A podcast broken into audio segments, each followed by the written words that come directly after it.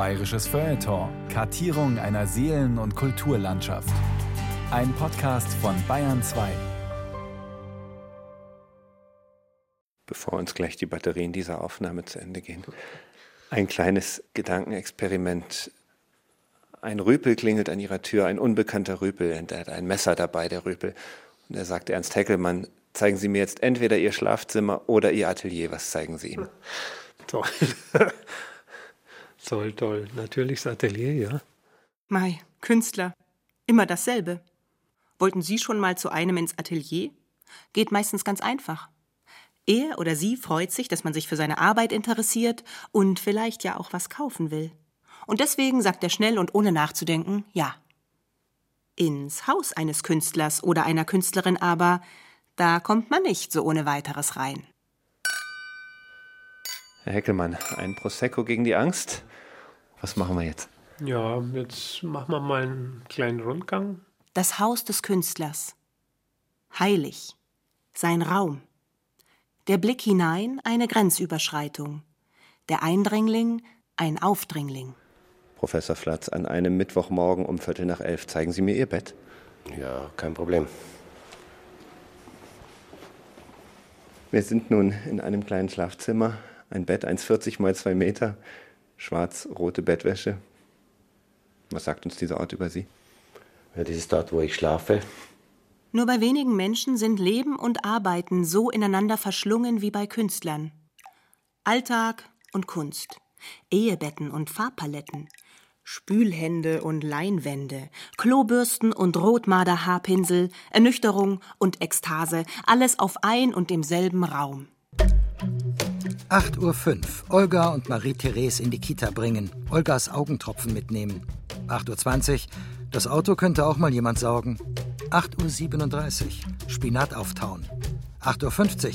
Ob die Inspiration eigentlich weiß, dass ich jetzt mal kurz Zeit hätte? 9.04 Uhr. Na gut, dann halt ohne Inspiration. Boah, und wie kalt das ist im Atelier. 9.23 Uhr. Egal, ein gewisser Flow stellt sich ein. 9.46 Uhr. Der Eismann klingelt. Sage ihm, ich habe schon Spinat. 9.47 Uhr. Eismann wieder weg. Flow auch. 10.11 Uhr. Verreckt, das Grün ist alle. Ob ich mit Spinat malen kann? 10.12 Uhr. Nein. 10.16 Uhr. Na, dann sauge ich halt jetzt das Auto. So malen wir uns das aus. Wenn auch nicht mit Spinat.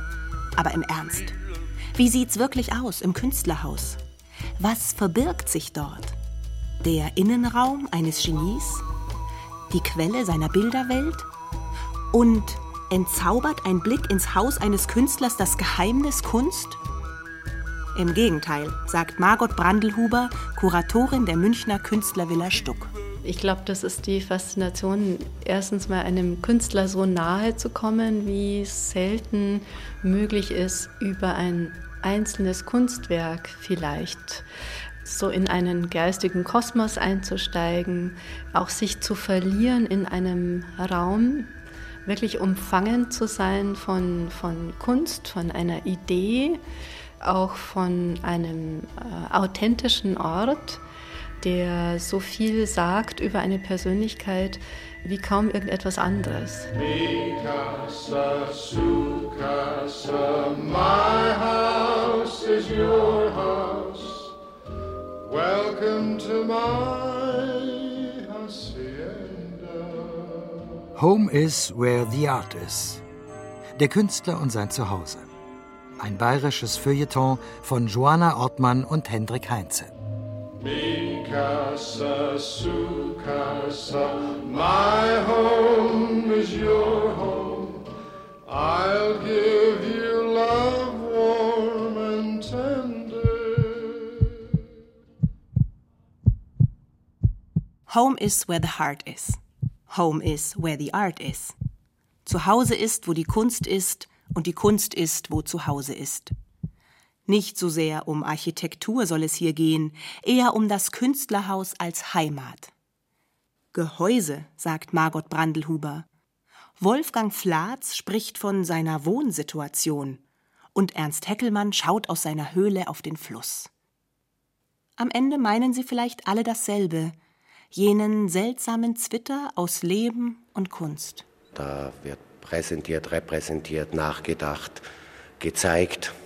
Und natürlich stehen wie zum Beispiel das Motorrad, das steht da, weil das jetzt sozusagen eine der nächsten Arbeiten wird, die in meinem künstlerischen Skulpturenbereich wahrgenommen werden. Und die steht da, um, um mir Gedanken zu machen, wie es dann im Endeffekt aussieht. Also sozusagen, wie man etwas studiert und ist ein Studienobjekt, bis ich weiß, wie ich das haben will und dann wird es dann umgesetzt sagt Wolfgang Flatz über ein großes schwarzes Ducati 750 Kubik Rennmotorrad, das in der Mitte des Raumes steht und der Raum uns dennoch genug Platz bietet, um das Motorrad herum zum Beispiel Fußball zu spielen.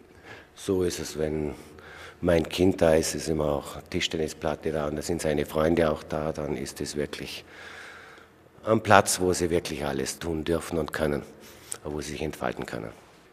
Alles kann Künstlerhaus sein. Eine alte Fabriketage wie bei Flatz. Das Chateau am See mit eigenem Bootssteg. Die Gartenlaube inmitten von Sonnenblumen. Die Villa Kunterbund, in der es durchs Dach regnet. Der Jugendstilpalast mit Stuckdecke und Knarzparkett. Die Sennerhütte ohne warmes Wasser.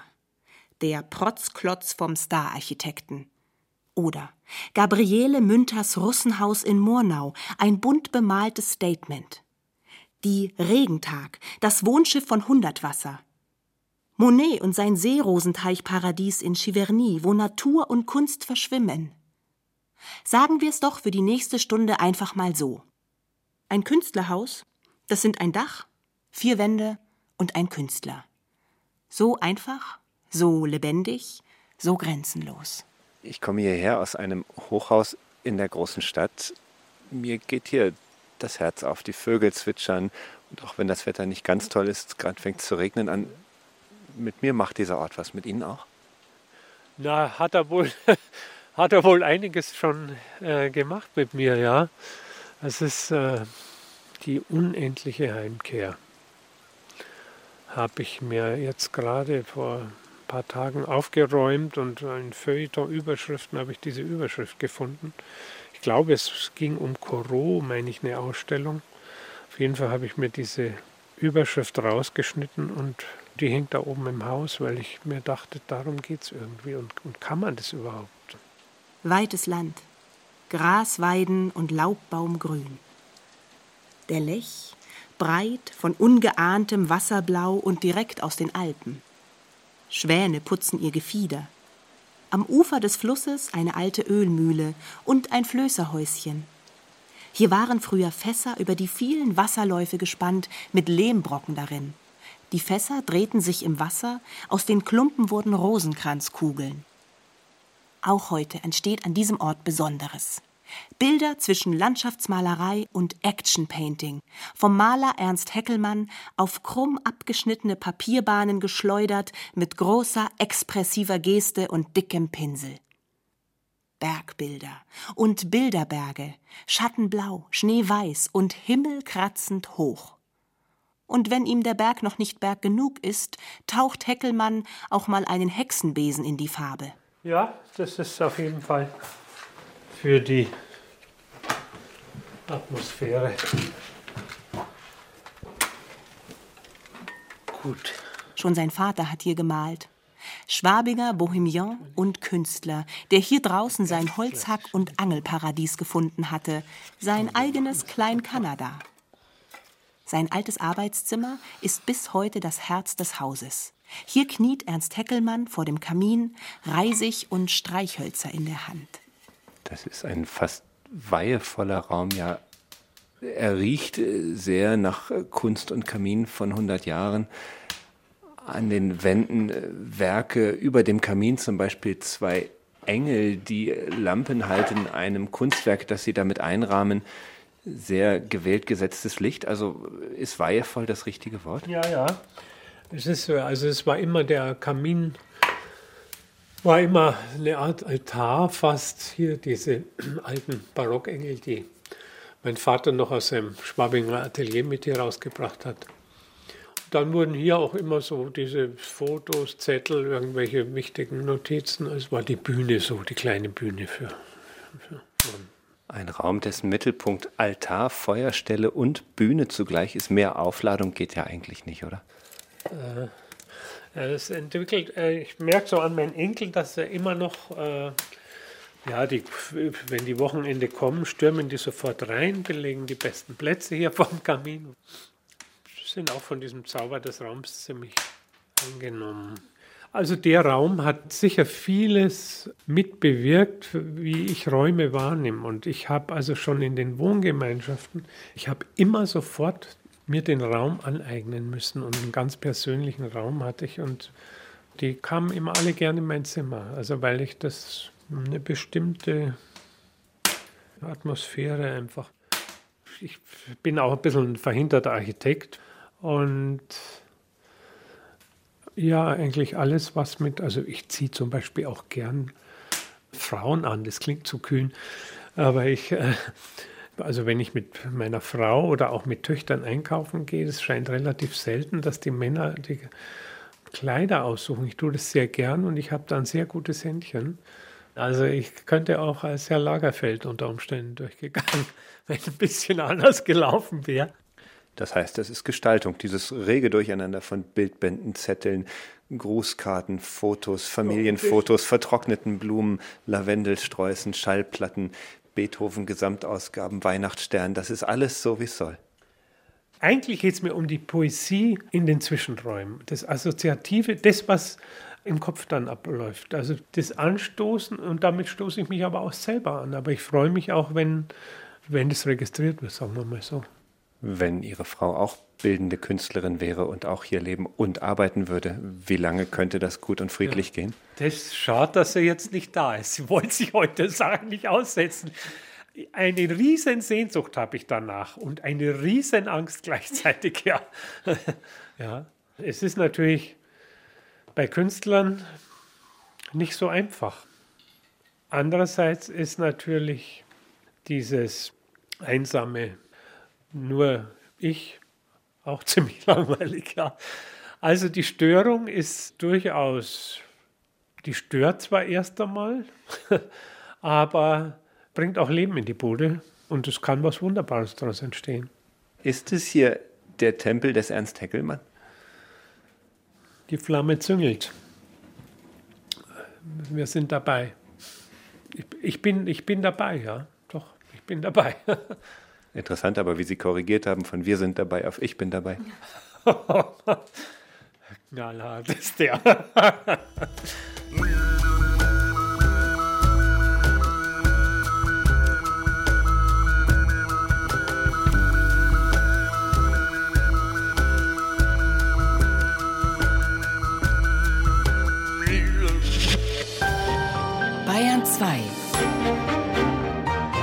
Bayerisches Feuilleton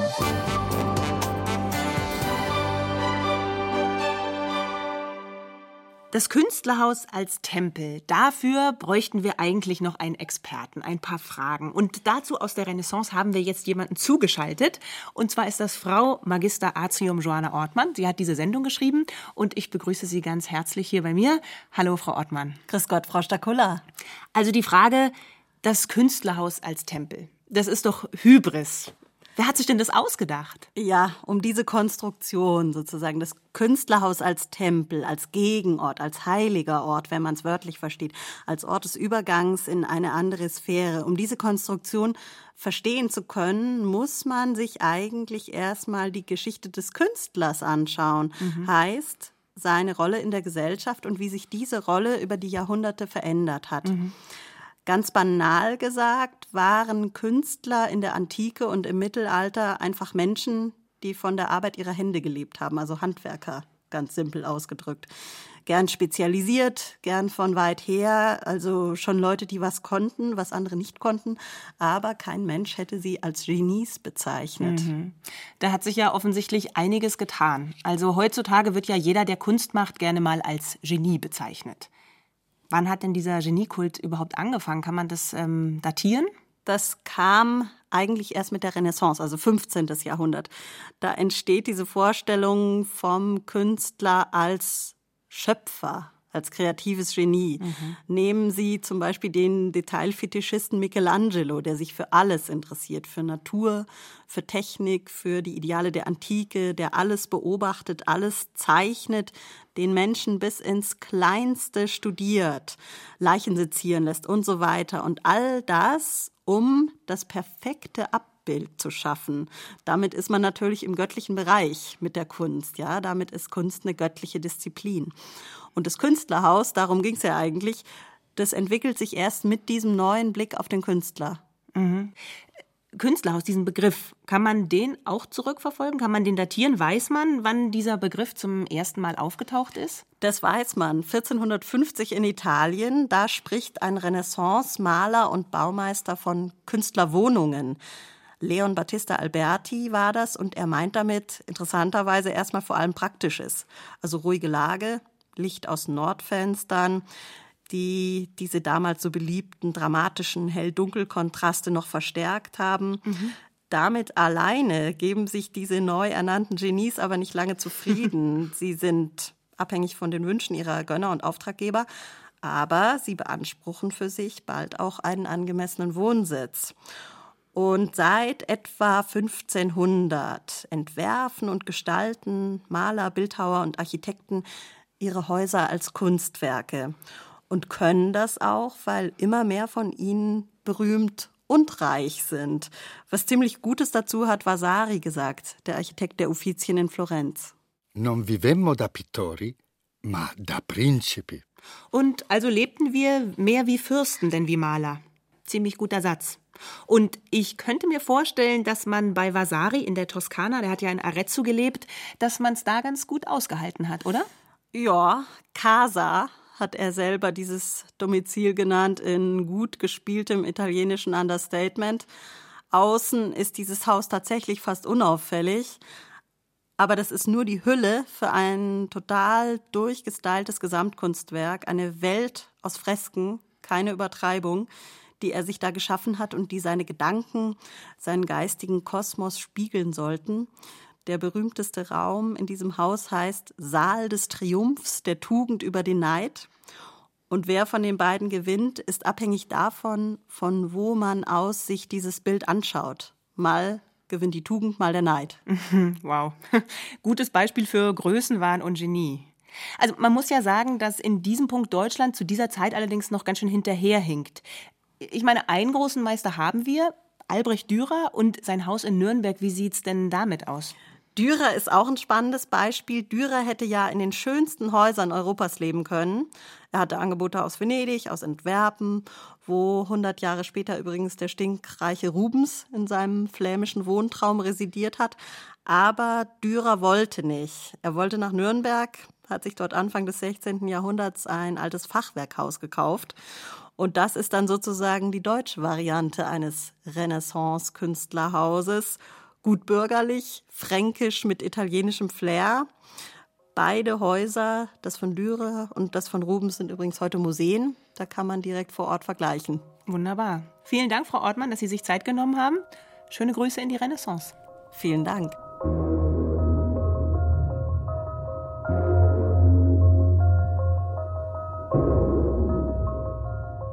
Ein Mann zwischen zwei Stahlplatten. Er lässt sich kopfüber an eine Kette hängen und hin und her schlagen. Eine lebende Glocke. Allein das Zuschauen nicht zu ertragen. Immer wieder knallt sein Körper gegen das Metall, bis er bewusstlos wird. Und dann noch ein wenig länger. Das Paar, das zu seiner Folter Wiener Walzer tanzt, bekommt er schon gar nicht mehr mit. Für solche Stücke, wie er sie nennt, steht Wolfgang Flatz. Ein Künstler, der seine Arbeit lange definiert hat über die Grenzen, die er übertreten hat. Die Rolle des Provokateurs hat er gespielt und wieder abgelegt. Inzwischen ist er über 60, Kunstprofessor. Ein Arbeiter des Rock'n'Roll, tätowiert und diszipliniert. Zuletzt hat er im Auftrag einer Immobilienfirma ein altes Fabrikgelände umgebaut, in München-Sendling, und ist gleich selbst aufs Dach gezogen. Sechster Stock, siebter Himmel, die neue Villa Flatz. Zutritt nur für VIPs steht an der Gittertür. Und Achtung, Irrenanstalt, betreten auf eigene Gefahr. Hinter der Tür wird's dann wirklich irre. Eine Loftlandschaft, dazu ein Dachgarten, dreigeschossig, größer als zwölf Tennisplätze und mit so vielen Skulpturen, dass Flats kleiner Terrier gar nicht weiß, wo er zuerst hinpinkeln soll. Herr Professor, kommt. Der Professor ist der Hund. Der Herr Professor ruft den Herrn Professor. Komm, geh rein.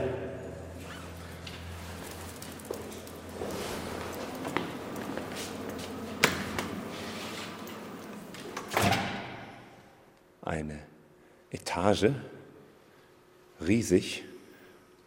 Ob Sie mir nun sagen, es sind 100 oder 200 oder 300 Quadratmeter, der Raumeindruck jedenfalls ist riesig, sehr licht. An einem sonnigen Januartag kommt durch große Fenster Licht hinein. Was bedeutet Ihnen dieser Ort? Ja, der ist mein Lebensraum. Also das ist der Platz, an dem ich die meiste Zeit verbringe. Und natürlich auch Kommunikations- und Empfangsraum. Letztendlich auch Raum für Inspiration. Auch den habe ich gestaltet. Da gab es ja vorher nichts außer eine Steinwüste, die das ganze Dach überzogen hat. Das ist wie ein Adlerhorst, also man kann sich da zurückziehen. Und mit uns immer der Hund, Herr Professor, eine kleine, ist es denn eine Dogge? Das ist ein Boston Terrier, aber das ist so die kleinste Art der Doggen, die es gibt. Okay, dann machen wir mal einen Rundgang auf dem Dach. Einen kleinen Spaziergang kann man das schon fast nennen. Bitte. Es öffnet sich die Tür in eine zweite Welt.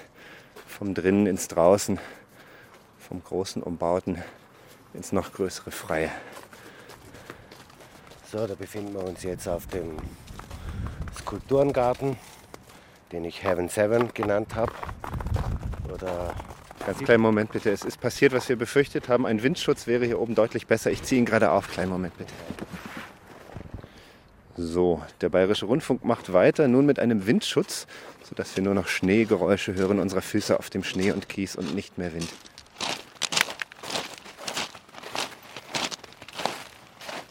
Also wir sind jetzt da vom Hochhausdach im größten Gebäude des Kistlerhof-Areals.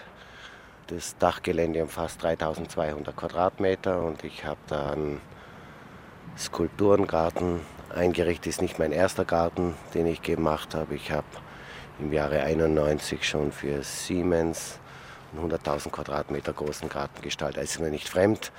Auf dem Heaven Seven sind mehrere Elemente und auch immer wieder Zitate. Und im Hintergrund ein Hund, der mit einem Stück Blech spielt. ja, ja. Na, na, für den ist es natürlich auch ein großes Revier. Wenn wir einmal in die Runde schauen, dann bläst der Wind hier über ein großes Freiareal, begrenzt am äußeren Rand von einer Freiheitsstatue, die hier im siebten Stock auf dem Dach steht, in München-Sendling und auch zu sehen ist von der Straße.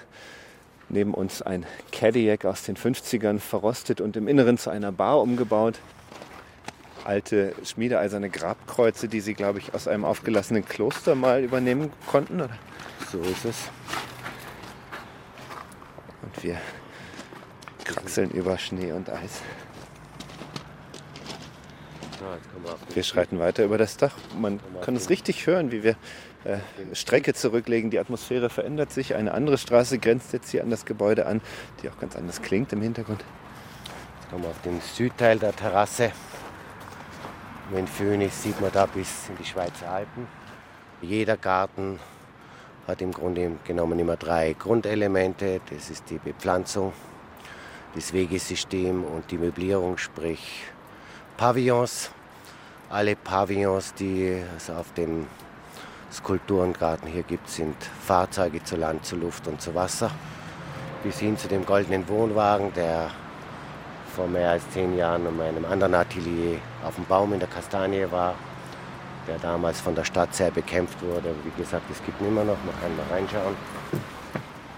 Und wie gesagt, er ist echt blatt vergoldet, aber innen ein sehr intimer, angenehmer Raum.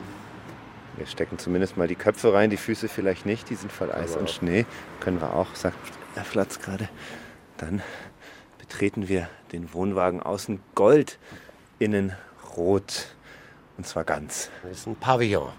Und wenn man die, die Gestaltungen von König Ludwig kennt oder wer jemals im Schloss Linderhof war und in allen großen Gärten gab es immer quasi Lustpavillons. Also Orte, die anders sind als der, wo man sich üblicherweise aufhält.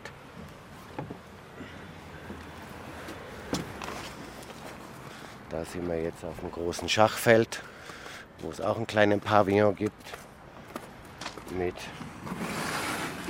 Schachfiguren, die Marschflugkörper sind, aber wer sich jemals mit Schach beschäftigt hat, weiß, dass Schach immer ein Kriegsstrategiespiel war und die frühen Schachfiguren waren immer Ritter und Krieger. Ein kleines Treibhaus, andere Leute würden ihre Gurken drin haben. Professor Wolfgang Flatz hat darin Schachfiguren, die Bauern wie kleine Pershings. Es ist die komplette Geschichte der Raketen- und Marschflugkörper. Die Bauern sind, so, sind sozusagen die Assoziation auf die V1 und V2, die die Deutschen ja in der Nazi-Zeit entwickelt haben, bis hin zu den großen Markflugkörpern der Russen und der Amerikaner, der Interkontinentalraketen, was König und Dame darstellt sagt Wolfgang Flatz, auf dem Dach eines Gebäudes, dessen Fassaden zwei Friedenstauben zieren, allerdings zwei, die mit Paintball und Gotcha-Kugeln von ihm selbst beschossen wurden, einfach weil. Warum eigentlich? Ja, das Symbol der Friedenstaube ist ja oft ent entwürdigt worden. Und von daher ist es naheliegend, sowas auch ins Jetzt zu übersetzen und eine Taube auch zu beschmutzen. So, da sind wir jetzt ein Stockwerk höher. Auch da sind wieder zwei Pavillons, eine Reminiszenz an meine Herkunft. Ganz nach dem Motto, warum eine Dachterrasse, wenn man noch zwei haben kann? Wenn man noch drei haben kann. Da ist sozusagen ein Verweis auf meine Herkunft. Eine klassische Almhütte, die aber auch ausgestattet ist mit, mit altem bäuerlichem Gerät und in der, mich, in der ich mich sehr oft zurückziehe, schreibe, nachdenke. Über den Dächern von München. Mikasa, Sukasa, my house is your house. Welcome to my hacienda. Egal, ob sich jetzt jemand eine hippe Hütte baut oder einen Traumpalast, nicht das Design ist entscheidend, sondern eine eigene Lebenswelt zu erschaffen, einen eigenen Kosmos. Und wenn das gelingt, ist es immer überwältigend. Mikasa, Sukasa, my home is your home. I'll give you love warm and tender. Im 16. und 17. Jahrhundert entstehen erst einmal die Traumpaläste. Kunst wird zur Sehenswürdigkeit, der Künstler zur gefeierten Personality. Wer nach Venedig reist, schaut bei Tizian vorbei, Raphael und Cellini lassen sich als schillernde Paradiesvögel feiern und legen sich Luxusvillen zu und alles, was dazugehört. Ordentlich Personal, kostbare Sammlungen, Bibliotheken, Empfangssäle und Grabmäler.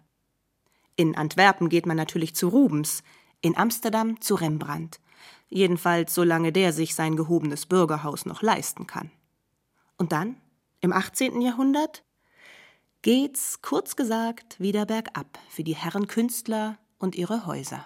Diese Beschreibung des Künstlerhauses in Paris vor 1800 gleicht manchmal der Beschreibung einer Kloake, so widerlich sind die Arbeitsbedingungen. Ähnlich wie in Paris ist die Lage in Rom. Bequemlichkeit galt nichts. Man lebte, um zu streben. Schreibt die Malerin Luise Seidler über ihre Atelier-WG in der ewigen Stadt. Ein karges Leben hinter Prachtfassaden. Die demonstrative Askese passt in die Zeit. Aufklärung, Freiheit des Geistes und der Kunst. Frei sein, aber arm. Umso größer ist eben dieser Schritt, einerseits freier Künstler sein zu müssen, unabhängig von höfischen Aufträgen, und gleichzeitig auch dieses Selbstbewusstsein, eigenständig, unabhängig vom Markt zu sein, sich einerseits verkaufen zu müssen, aber eben damit auch frei zu sein und sich ausdrücken zu können, so wie es der eigenen Individualität entspricht. Dieses Problem kennt seitdem wirklich jeder Künstler. Am ersten muss die Miete bezahlt werden, da bleibt keine Kraft, keine Zeit, kein Geld für gebaute Selbstverwirklichung. Also gibt's in der Aufklärung, bis auf ein paar Ausnahmen, auch kaum neue Künstlerhäuser. Erst im 19. Jahrhundert wieder, jener goldenen Ära der Selbstbeweihräucherungstempel, in der Künstler wieder als Genies gefeiert werden. Da beginnt, ausgehend von London, in ganz Europa ein Wettstreit um den schönsten Ego-Raum. Zumindest sieht es rückblickend so aus. John Soane, Stararchitekt, Sohn eines Maurers und so besessen von der Antike, dass er in seinem Haus ganz Rom nachbaut. Ruinenlandschaften zwischen Küche und Klo. Dann Frederick Lord Leighton. Das Ganze nochmal, nur auf Arabisch. Tausend und eine Nacht in South Kensington. Um 1900 erreicht dieser Wahnsinn seinen Höhepunkt. Wenn man eben denkt, dass ein Künstler wie Fernand Knof, der große Symbolist, der ganz zurückgezogen und in einer meditativen Stille in seinem weißen Palast lebt, dass man dort empfangen wird von Dienern mit weißen Handschuhen. Und dieser Weg zum Atelier führt dann eben eine Treppe hoch ins Atelier des Künstlers. Sehr groß, äh, sehr hell, eine riesige Halle, in der es zwei Kreise gibt an der Decke als auch am Fußboden. Und dieser Fußbodenkreis ist ein Goldmosaik. Und Knopf selbst sagt von sich, dass wenn er in diesen Kreis hineintritt, er eben Erleuchtung empfängt oder Inspiration empfängt. Und das Erlebnis für den Besucher ist äh, fast den einer kultischen Handlung.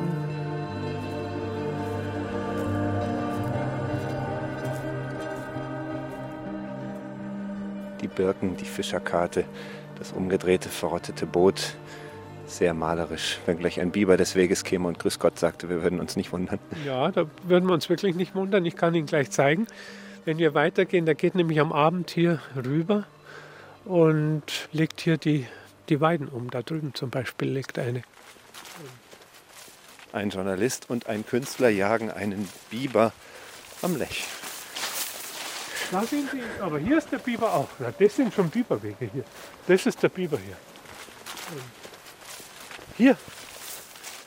Oder? Alle Achtung. Hä? Also die sind hier unter. Oh, da. Da ist der nächste. Der Wahnsinn hier. Sagt Ernst Heckelmann und zeigt auf eine wirklich frisch angeknabberte ja, die Rinde. Die tollsten Sachen. Der Baselitz kann was lernen davon. Da gibt es irre Plastiken. Ja? Also das, wenn Sie sich das, allein schon der, der in einer coolen, weißen, sterilen Münchner Wohnung. Ein Stück Baum, leicht äh, apart angemodert, würde man sagen, in den großen Städten, etwa 60 Zentimeter lang Der und von einem so Biber verkehrt. wirklich nach guter Biberart so konisch zugebissen. Ernst Heckelmann, während wir dem Biber nachstellen, eine Frage. Künstler ist man werktags von 9 bis 17 Uhr oder Künstler ist man ohnehin und sowieso immer? Ja, immer, natürlich. Immer. Und überall? Und überall. das ist äh, die Art, wie man sieht. Äh, also ich sehe sowas durchaus auch malerisch, ja. Der vom Biber umgelegte Stamm. Also so als wie ein Altdorfer das gemalt hätte zum Beispiel. Das ist ja, ist ja ein tolles Thema, oder? Und während Ernst Heckelmann das erzählt, schreiten wir langsamen Schrittes vom Altwasser auf den offenen Lech. Koro. Hm? Fast. Fast Koro, oder? sagt er und meint damit einen französischen Malerkollegen. Vorbild auch? Ja, Corot ist ein Gott, ja, ein wunderbarer Maler. Ein Nichtmaler sieht hier eine winterliche Öffnung der Landschaft auf einen mittelträge fließenden Fluss hin mit leichtem Blauschimmer, wo auch immer der Fluss den her hat an diesem Januartag. Birken, Nadelbäume, und andere Laubhölzer, aber gänzlich ohne Blätter. Der ist, der ist Corot, dieser, dieser Schilfton mit diesem Oliv da hinten. Eigentlich ist das ein wunderbar erdiger Ton da, diese, diese Föhren, die in den schweren Himmel da zu dem Fluss.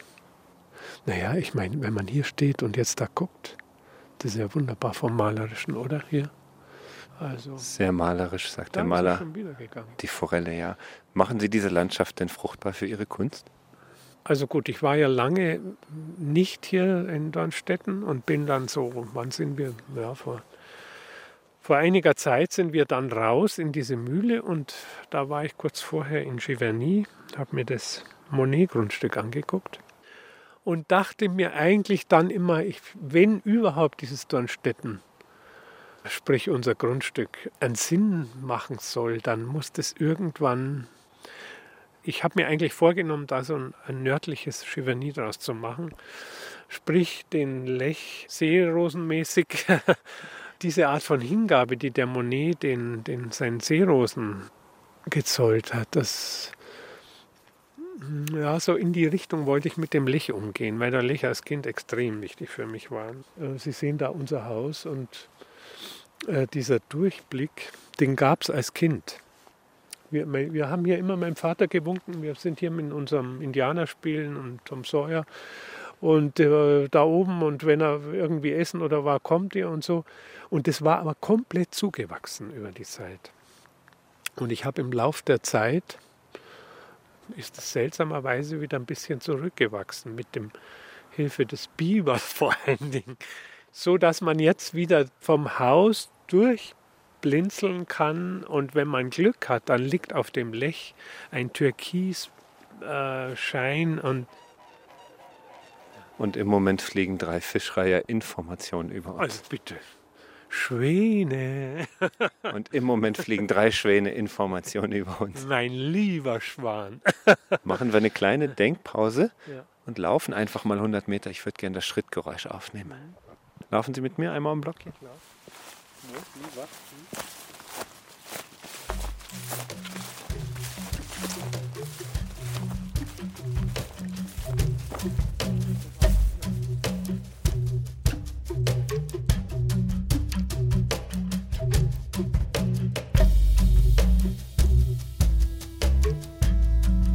Gesamtkunstwerk.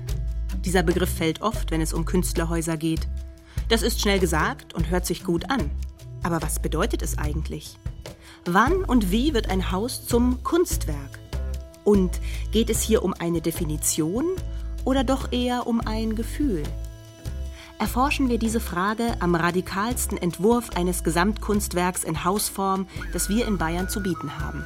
Es ist Haus, Galerie und Schöpfungsort Künstlerisches Experiment, Inspiration und Kulisse, Kunstwerk. Es dient als Galerie und Showroom, mutiert zum Tempel, Heiligtum, Museum, vorzeitigen Mausoleum. Nicht selten ist es umfangen vom Zauber des Geheimnisvollen.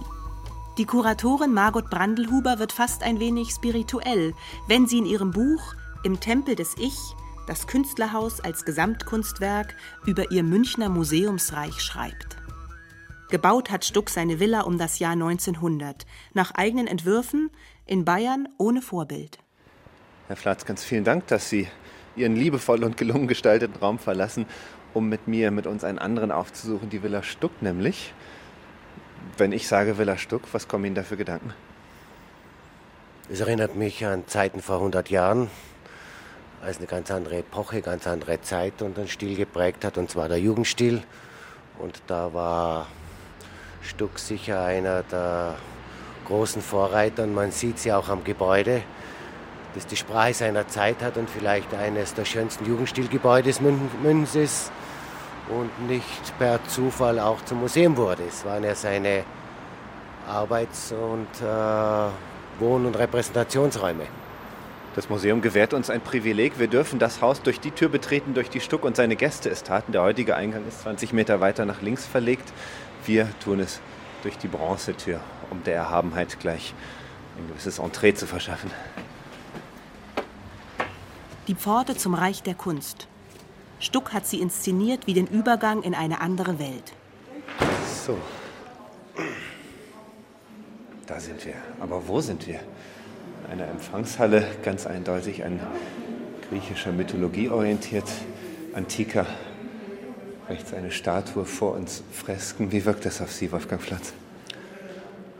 Ja, es ist sehr beeindruckend, auch sehr vereinnahmend, weil die Räume ihrer Zeit entsprechen und natürlich auch großen Glanz und Ausdruck der Position des Künstlers Stuck waren, der in seiner Zeit, wie man es heute gerne bezeichnet, Malerfürst war und einer in seiner Zeit zu den ganz Großen neben in München, Lembach und Kaulbach war.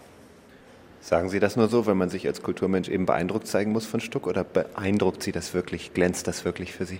Nein, man muss es überhaupt nicht sagen, sondern es beeindruckt. Es ist, wie es selten gibt, eben Räume, die ganz bewusst wahrscheinlich auch gestaltet wurden und ein Inhalt und die Form der Präsentation und Repräsentation des Künstlers waren.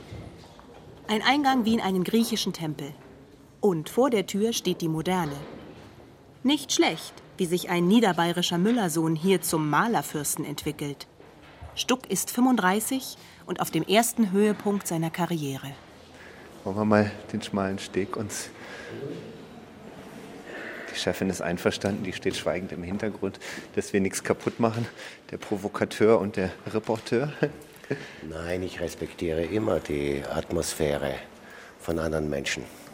Wenn man das so sieht, ist es ja auch eine Sprache der Zeit, das Gold, das schwere Täfer, der Brokat. Also so ist gut, dass es das gibt, weil es vielleicht ganz wenige Räume in München gibt, wo das noch im Original erhalten bleibt und geblieben ist. Und man zeigt ja auch, dass der Künstler in seiner Zeit reich war und deswegen sich auch so eine Prachtvilla hinbauen konnte. Der Empfangssalon, ein magisch glühender Raum. Vergangenheit und Zukunft begegnen einander. Die Wände aus Goldmosaik. Das gab's bislang nur in Kirchen. Das Licht aus Glühbirnen. Das gab's bisher noch kaum. Die Möbel? Französisches Empire, Mahagoni, Himbeerfarben gebeizt. Wer Co, der Co. Der Stuckfranz aus Tettenweiß bei Passau wird den Spruch gekannt haben. Sein Musiksalon, ein Raum ganz aus Malerei, mit Sternenhimmel. Seine Küche, sein Speisesaal, sein Clubzimmer, nur wenige durften sie betreten. Und schon gar nicht die Schlafzimmer von Franz und Mary, in die ein Geheimaufzug führte. Herz des Hauses aber, baulich und tatsächlich, das Atelier. Hier steht Stuck vor dem großen Nordlichtfenster an der Staffelei. Sieht und wird von außen gesehen. Hier zeigt er sich und seine Kunst und lässt sich feiern. Guten Tag, die Herren. Guten Tag. Heinze, mein Name vom Bayerischen Rundfunk. Ja, ja, herzlich willkommen. Jo Klaus, ich habe grüß Das ganze Platz. Jo Klaus. Sie machen eine, eine, eine Führung oder Eine was kurze, ein kurzes Interview vor Ort. Ja, schön. Wir sind Gäste der Frau Brandelhuber, die Frau steht Brandelhuber, die unten, steht die ist unten, nicht ja, mit uns die freilich. Treppe hochgekommen. Nee, nee, nee. Da genießen Sie es mal Ja. ein bisschen schon hier. Danke. Sie sind Holländer, oder? Ich bin Holländer. Ich wohnen schon, schon 20 Jahre in Bayern, aber das Holländische ist geblieben. Die Herkunft ist nicht verleugnbar, ist nicht zu verleugnen. Frau Brandhuber, das ist natürlich die Expert im Hause. Hè? En, en die wird straks natürlich auch, auch wel was sagen. Aber das ist natürlich war eine der feinsten äh, Saale, weil das war das Atelier. Aber wenn Sie schon 20 Jahre da sind, sind Sie sicher auch Experte. Ja, ich kenne mich Nehme ich mal an, oder? Doch, doch, doch. Aber Frau Brandelhuber, die, die ist dann, äh, sag mal, der, der Hausexperte. Nicht? Ja, ja. Das ist richtig, äh, richtige Person. Zu- in der Zwischenzeit können Sie es genießen, weil es ist natürlich hier etwas, man spürt es, hier ist was passiert in, in, in der Lauf der Zeit. Nicht? Was ist denn passiert? Nou, hier hat er gemalt. Hè? Wunderschöne Licht natürlich. Hè? Dann das Altar, was auch etwas ganz was Tolles ist, mit das Gemälde der Sünde, sehr bekannt. Die Sünde. Das Skandalbild des Jahres 1893. Saugend mit glühenden Augen, weißen Brüsten, wollüstig strotzend lockt das nackte Weib zur Verführung. Aber gleich neben dem lockenden Antlitz züngelt die giftige Schlange. Hat der Franz selbst daneben geschrieben. Die Sünde schockt aufs Schönste. Und Stuck, in München schon berühmt, wird im ganzen Reich berüchtigt. Würden Sie hier gern leben? Es ist ein bisschen groß. Hè? Aber schön ist es. Kann es denn je zu groß sein? Ja, es kann je so groß sein. Speziell dieser Raum, schau mal, das, das sehen wenig Menschen. Guck, wie schön es ist hier. Wenn man hier raus guckt, sieht man den Friedensengel. Schau. Äh, äh, eigentlich jede Ecke hat hier etwas Besonderes, nicht? Man muss ja auch wissen, dass das Haus früher alleine gestanden hat. Ach, das, ja, ja. Das war ja eigentlich fast der Stadtrand Münchens damals. Ja, ja. Arbeiten hier nur so fröhliche und freundliche Kollegen wie Sie? Das, die meisten sind, sind, sind ganz gut dabei. Mu- Muss, finde ich auch, wenn man hier arbeitet, da muss auch eine bestimmte Leidenschaft sein. En, en, äh, weil es ist schön, in so einer schönen Umgebung. dann wäre es nicht schön, wenn man damit eine, eine, eine ja, Maulwurfgesicht oder so rundläuft. Nicht? Das ist nicht schön.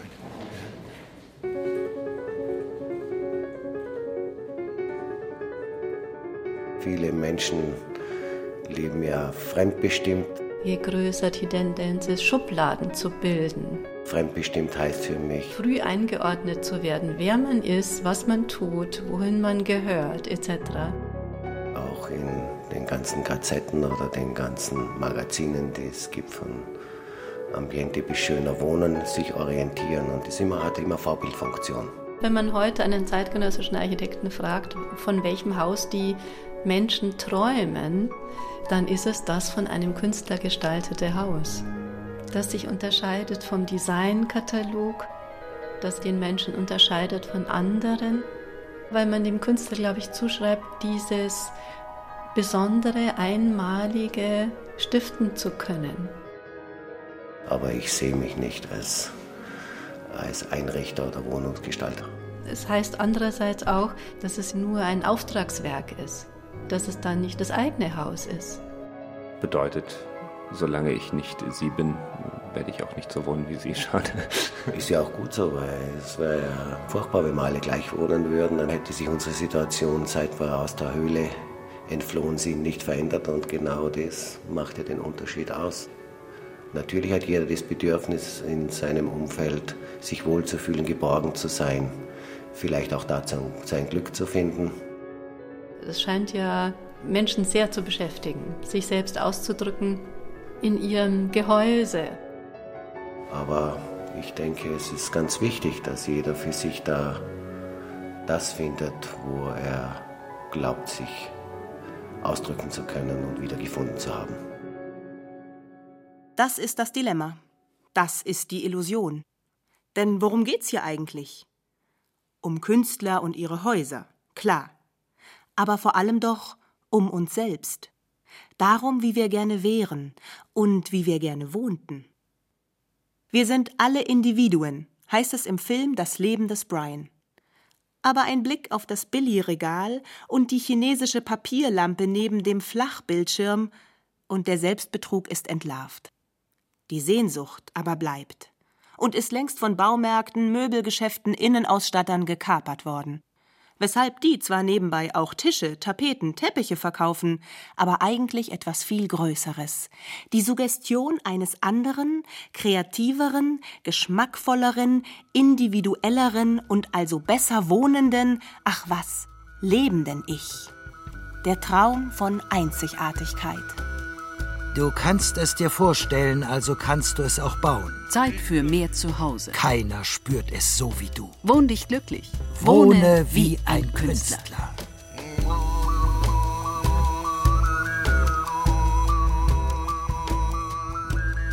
Shabby chic, Gallery Style und dazu die Wandfarbe Colorful World Contrast Orient. Jeder Mensch ist ein Künstler, hat Beuys gesagt. Kann dann auch jeder ein Künstlerhaus haben? Nein, da irrt sich der Josef. Kunst muss man aushalten, genauso wie das Künstlerhaus.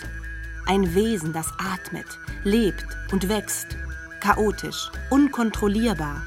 Ein Ort viel größer als man selbst, wie bei Flatz. Ein Tempel des Ich, schreibt Margot Brandelhuber.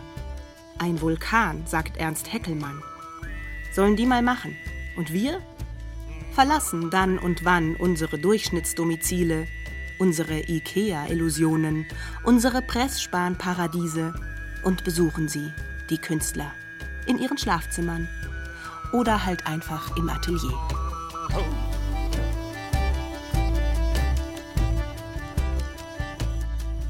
Das Atelier, wir betreten's. Okay. Schauen wir mal. Hui. Ich genieße es manchmal ungeheuer, wenn ich hier reinkomme. Äh, Es ist, es ist zwar totaler Verhau jetzt, aber es ist, ein, es ist ganz mein Raum. Ja, so. Es ist wirklich mein Raum. Vielleicht acht auf fünf Meter übersät, wirklich mit äh, der Kunst und den Spuren ihrer Erstellung. Äh, Die Wand über und über mit Farbe beschmiert, darunter Eimer, Rollen, Leinwände, Küchenrolle, Pinsel, Pappen. All das in wildem Durcheinander. Allein ein Eimer vor uns mit 1, 2, 3, 4, 5, 6, 7, 8, 9, 12 Pinseln. Alle die Griffe schon blau von dem vielen sehr lebendigen Hantieren mit Farbe.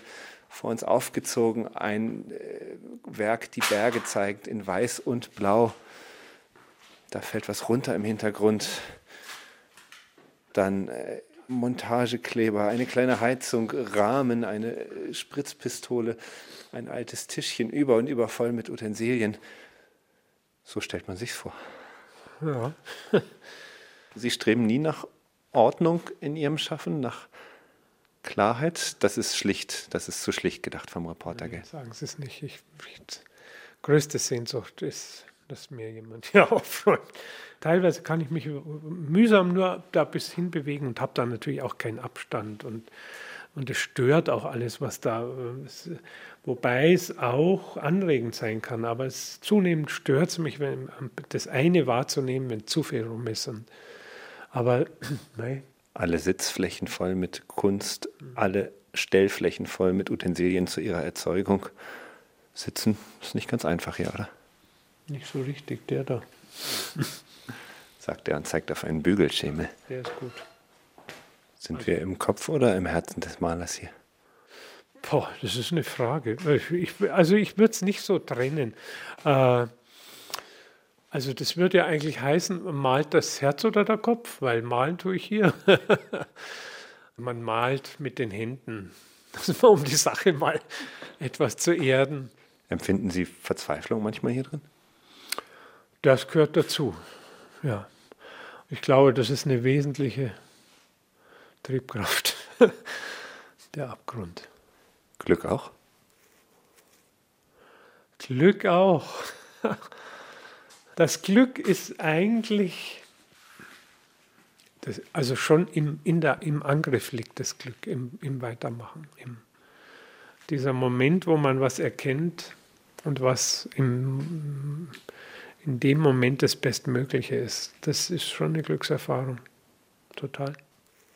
Über diesen Raum hier lässt sich ja leicht und guten Gewissens sagen, er sei halt ein Maleratelier, wie es eben so sei, kreatives Chaos und was der Vorurteile mehr sind. Aber damit machen wir es uns ja recht einfach. Was erzählt uns denn dieser Raum über Sie? Ja, das müssen Sie sagen. Was soll, was soll ich dazu sagen? Mikasa, Sukasa, my house is your house. Welcome to my hacienda. Home is where the art is. Der Künstler und sein Zuhause. Sie hörten ein bayerisches Feuilleton von Joanna Ortmann und Hendrik Heinze. Es sprachen Lydia Stakulla, Silke von Walkhoff und Tobias Lelle.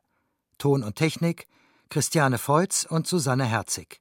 Redaktion Ulrich Klenner.